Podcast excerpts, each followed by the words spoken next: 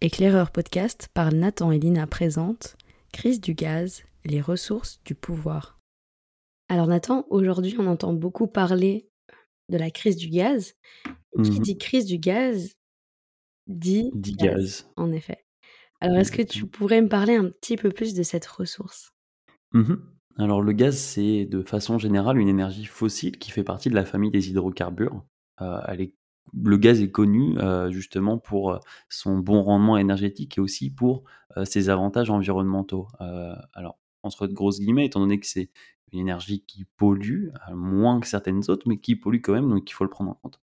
Comme tout, le gaz s'est soumis à différents enjeux, heu, notamment ici le transport, qui va ajouter des coûts élevés et qui va donc influencer sur le développement du gaz naturel dans le monde, mais aussi en Europe et c'est pour ça qu'on a actuellement une forte question énergétique en Europe. Exactement, donc la question énergétique, elle va soulever des problématiques au sein de l'Union, que ce soit dans son rapport aux États, concernant les divergences spatiales ou encore les contradictions politiques. Donc on va le retrouver à différentes échelles économiques, environnementales ou même géopolitiques avec la notion de dépendance. Et heu, pour mieux comprendre ça, il serait d'abord intéressant de comprendre l'évolution qu'a subie cette fameuse économie énergétique Mmh mondiale. Eh bien, cette évolution, elle passe par différents événements, hein, qui sont, heu, tous, heu, différents, mais du coup, ça va être, 1°, notamment l'explosion du gaz de schiste aux US, heu, donc on va pas rentrer dans le détail, hein, mais on va pouvoir, lister tout ça. On va aussi avoir la crise économique en Europe qui va avoir impacté, heu, fortement l'économie énergétique internationale. On va avoir le drame de Fukushima, on va avoir aussi, il y a de ça une dizaine d'années, l'enlisement des printemps arabes et enfin, on va retrouver le basculement du barycentre de la croissance hors, heu, de l'OCDE, donc vers des pays comme la Chine ou encore, heu, la région du Golfe, l'ASEAN. Mais si on regarde un petit peu plus en arrière, qu'on essaye de faire une petite, heu, rétrospection, selon toi, Lina, comment, heu, l'industrie gazière en Europe a pu se structurer? Est-ce qu'il y a des facteurs, des moments importants? Alors, il y a en effet 2 temps forts qu'on pourrait, heu, utiliser pour caractériser cette construction. Donc premièrement, en 1950, puisque le secteur gazier européen va commencer à s'entourer de compagnies nationales publiques qui vont détenir un monopole et donc là, on va le voir au Mmh niveau de la distribution, de l'importation, par exemple avec Gaz de France ou encore British Gas et pendant à cette période-là, Heu, l'industrie se développe, heu, autour de contrats long terme. Donc là, on est sur des durées de 20-25 ans avec un un risque qui est pour l'acheteur puisqu'il y a le le contrat qu'on appelle take or pay, heu, où l'obligation de payer, donc il y a une obligation de payer. Et par la suite, donc là, c'est le deuxième temps fort qui arrive, c'est au niveau des années 1980 avec le développement d'échanges court terme. Donc là, on va avoir notamment l'apparition de hubs, heu, donc des centres qui vont permettre, heu, de de d'échanger sur le court terme et là où va transiter plusieurs réseaux de transport de gaz. On a par exemple Zeebrugge en Belgique, qui est un hub entre Belgique, Pays-Bas, Allemagne, Norvège et Royaume-Uni. Ce qu'il faut retenir, c'est que malgré cet temps fort, on voit une particularité euh, de l'Europe qui est sa dépendance vis-à-vis des pays tiers. Pourquoi? Car sa production décline et ses besoins ne cessent de croître. Et justement, quand on regarde de, plus près cette, dépendance et ses besoins, on voit qu'elle n'est pas la même pour tous les pays de l'Union européenne. Euh, on voit que certains pays ont plus de besoins, euh, en gaz notamment, et donc qu'ils ont besoin de plus d'imports, et euh, donc qu'ils sont plus dépendants face à certains pays. Selon toi, est-ce qu'on peut actuellement parler en Europe d'une politique énergétique commune? Alors on peut parler de tentatives, puisqu'en effet, on va le voir dans le passé, on a eu plusieurs tentatives de politique énergétique commune qui se sont soldées malheureusement par des échecs. Donc par exemple la CECA, le marché commun du charbon, le RATOM en 1957, qui est une politique de Mhm. production nucléaire commune, et aujourd'hui encore les objectifs du développement durable qui relèvent également d'une politique commune et heu, qui cherchent par exemple à limiter la production de gaz à effet de serre avec le protocole de Tokyo. Donc ça, c'est encore des objectifs qui sont en cours et qui restent, heu, et qui continuent à être, à se heurter contre souvent, le développement individualiste des pays et si on devait conclure, on pourrait dire qu'au qu'aujourd'hui, on constate un triomphe du modèle libéral puisqu'au Mhm. final, le marché se libéralise, notamment le marché de l'énergie et que c'est en contradiction avec la volonté d'une politique commune que l'on retrouve notamment à travers les directives européennes qui ont été mises en place pour le marché gazier dans les années 2000. Donc maintenant, Exactement. cette politique, elle met en avant, heu, quoi? Elle met en avant des acteurs. Donc Nathan, quels sont les principaux acteurs et comment la crise du gaz a permis en fait de d'en observer, heu, de de le de les observer au final? Passer au travers du de la crise du gaz en Europe, c'est une bonne façon de faire justement parce que ça a mis en lumière les différents acteurs, heu, du marché. Donc la crise du gaz, premièrement, c'est une augmentation en 2021 du prix de du gaz de de 170 heu, en partie due notamment à la à la reprise de l'économie mondiale en post-crise sanitaire et du coup, ça a eu pour résultat tout simplement que les énergies comme le gaz ont été très demandées. Donc cette augmentation-là, elle va constituer une position de force pour qui? Pour la Russie, étant donné que l'Union européenne, heu, importe plus d'un tiers, heu, de son gaz en provenance de la Russie et donc là, bah, forcément, la Russie a un avantage dans, heu, la balance des pouvoirs, étant donné que certains pays dépendent, heu, de ces ressources en énergie et notamment en gaz. On va avoir, heu, des imports qui vont venir d'autres pays, hein, notamment la Norvège ou encore l'Algérie, mais principalement, on va retrouver la Russie comme, exportateur majoritaire vers l'Europe et ça, c'est des chiffres qui sont constants, heu, qui continuent de croître depuis 2009 et donc on a encore une fois, heu, bah, un accroissement de la dépendance européenne envers la Russie depuis de nombreuses années. Mais si on regarde, heu, les différents pays de l'Union européenne, selon toi, Lina, alors moi je ne pense pas, mais est-ce qu'il y a une dépendance qui est uniforme entre tous les pays? Alors déjà, c'est important de souligner qu'il y a bel et bien une dépendance qui est forte, ainsi qu'une demande élevée.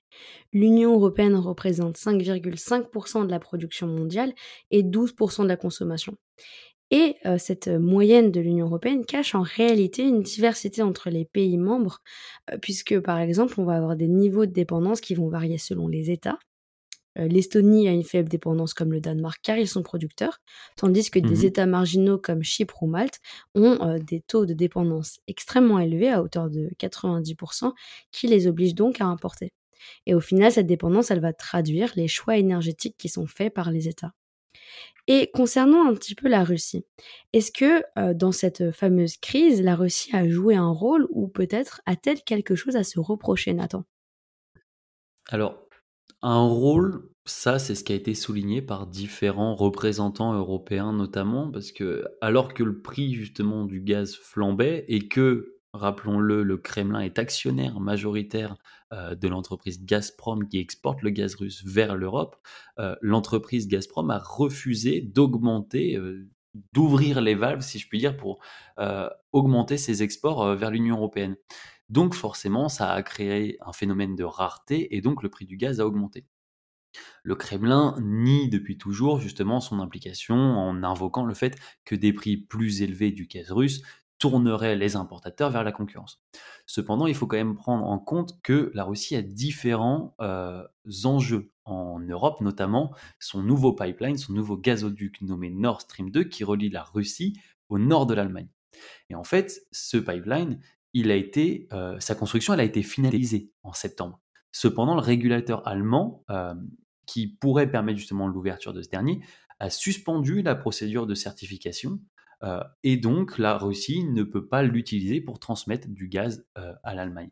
En plus de ça, on va avoir justement un, processus de certification de ce pipeline euh, qui a intégré Naftogaz, qui est une entreprise ukrainienne, qui est un opérateur gazier ukrainien, dans ce processus-là. Et donc, ça ne laisse aucun doute pour tous les acteurs que l'Ukraine va tenter de jouer la montre sur ce sujet-là, afin justement d'espérer qu'il y ait un problème dans le futur sur ce gazoduc qui soit découvert euh, pour qu'il ne soit pas ouvert, mais parce que tout simplement l'Ukraine a peur que ça renforce la dépendance de l'Union européenne envers la Russie, et notamment que ça incite la Russie à contourner l'Ukraine euh, et à ne plus faire transiter son gaz par l'Ukraine et donc à l'isoler économiquement. Mais du coup, on a des enjeux géopolitiques qui sont liés à l'approvisionnement européen en hydrocarbures, qui sont très importants, et ça, ça constitue des risques qui sont euh, assez impressionnants. Exactement, donc on va voir aujourd'hui que la dépendance, heu, est un véritable enjeu pour la sécurité des approvisionnements qui représente notamment 70 donc de l'approvisionnement en gaz. Donc si aujourd'hui on a une forte dépendance, heu, les conséquences peuvent être dramatiques et on l'a vu notamment par le contrôle des fermetures des gazoducs de la Russie, qui s'en est servi contre l'étranger proche, donc notamment en Lettonie, en Lituanie en 2006 ou encore en Biélorussie en 2007. Le problème, c'est qu'aujourd'hui, l'Union européenne est devenue dépendante, comme tu l'as dit, face à la Russie depuis les années 90 et cette, situation de codépendance inégale peut jouer en fait, heu heu, peut peser dans la balance et peut jouer de des désaccords européens. Mmh Donc aujourd'hui, on va avoir des solutions comme par exemple les accords de Minsk en 2015 qui mettent en place des conditions de livraison énergétique entre Russie et Ukraine par l'Europe afin de répondre à cette notion de sécurité. Mmh et si on reprend justement un petit peu, heu, le spectre de l'Ukraine, notamment en parlant de contrôle des fermetures des gazoducs, heu, l'Ukraine avait peur, hein, j'ai pu le dire, que le la Russie décide de ne plus faire transiter son gaz, heu, par, heu, par son pays et donc de ne plus percevoir l'argent de ce transit. Heu, cependant, il faut quand même souligner que Vladimir Poutine a affirmé que malgré la baisse du transit par l'Ukraine, ces dernières années, le pays voisin de la Russie resterait, justement un point de transit après 2024 et que donc, en toute logique, l'Ukraine du moins, heu, ne vrait devrait pas, heu, craindre grand chose, heu, par rapport à ce point-là. Mais en fonction justement de ces risques géopolitiques, est-ce que toi tu as pu constater des réponses à ces derniers et heu, Alors oui, s'il y en a, ouais. quelles quelles sont-elles? Il existe en effet plusieurs réponses qu'on pourrait trouver. Donc par exemple, heu, trouver des énergies alternatives ou encore, heu, créer de nouvelles routes. Donc en 2005, il y a eu la mise en route de PTC qui bon malheureusement a été un échec, mais ça montre ces tentatives-là. On a le projet Nabucco pour le gaz qui permettrait de relier l'Union européenne aux gisements de la mer Caspienne et donc ainsi de créer une indépendance, heu, de la Russie au profit de la Turquie. Mais donc en fait, on va voir qu'il y a également le gaz naturel liquéfié, qui est une nouvelle alternative, car elle met en place des dispositifs permettant un transport maritime, et donc l'approvisionnement peut se faire par des producteurs euh, non européens également. Euh, Mmh mais aujourd'hui, j'ai une petite question. Est-ce que la, la stratégie des importateurs et des exportateurs est durable?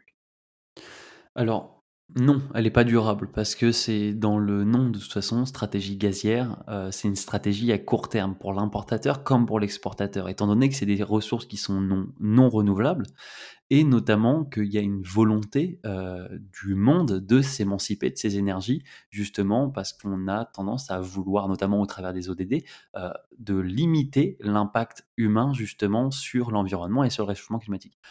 Par contre, ça va pas, changer grand-chose pour le moment. On peut le voir puisque, avec ce nouveau gisement de gaz qu'on a, en en Méditerranée orientale, on remarque que tous les pays de la région essayent de l'exploiter, essayent, je vais pas dire de se jeter dessus plus ou moins, mais essayent d'avoir leur part du gâteau pour pouvoir bénéficier d'un apport économique assez important. Et on peut également ouvrir sur d'autres problématiques, donc deux notamment. Mmh mh.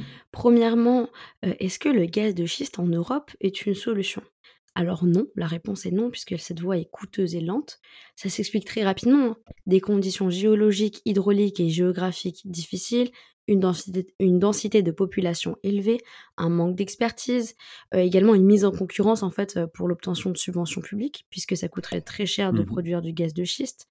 Et hem, une deuxième ouverture possible sur les enjeux du développement durable puisque, notamment il y a une décision du conseil d'administration de la Banque européenne d'investissement en 2019 qui a été d'exclure toutes les énergies fossiles, y compris le gaz naturel, de ses financements d'ici 2021.